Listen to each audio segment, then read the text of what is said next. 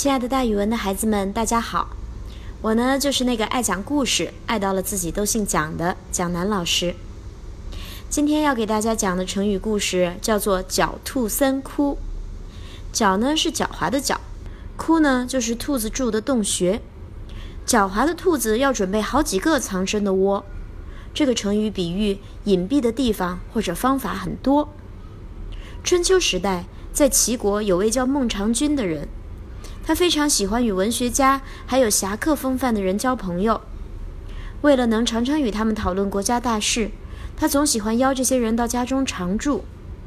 在这些人当中，有一位叫冯轩的人，他常常一住就是很长的一段时间，但是什么事儿都不做。孟尝君觉得很奇怪，但是好客的他还是热情地招待冯轩。有一次，冯轩替孟尝君。到薛地这地方讨债，但是他不但没跟当地的百姓要债，反而还把百姓的借条全都烧了。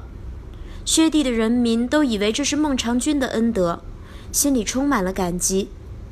直到后来，孟尝君被齐王解除了相国的职位，前往薛地定居的时候，受到薛地的人热烈的欢迎，孟尝君才知道冯轩干了一件大好事儿。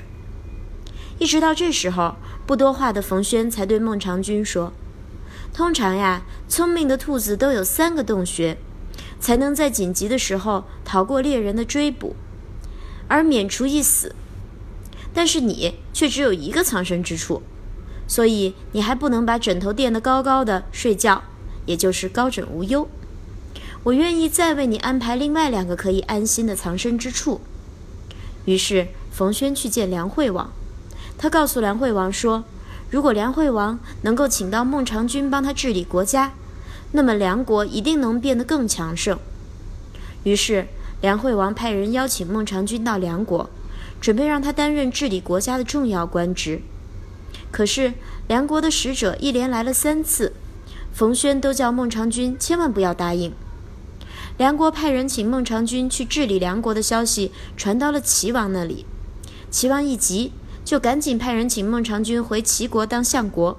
冯轩就跟孟尝君说：“你一定要告诉齐王，你希望拥有齐国祭祖的传统祭器，并且啊，把这些祭器都放在薛地，同时再新建一座祠庙，以确保薛地的安全。祠庙建好后，冯轩对孟尝君说：‘您看，现在属于您的三个安身之地都建造好了，从此之后，您就可以高枕无忧，安心的睡大觉了。’”所以，人有很多个藏身之地，或者隐蔽的方法很多，之后就被大家叫做“狡兔三窟”，这样当然是很安全的啦。退路有很多条。好了，那今天的成语故事就给大家讲到这儿，孩子们，咱们明天见。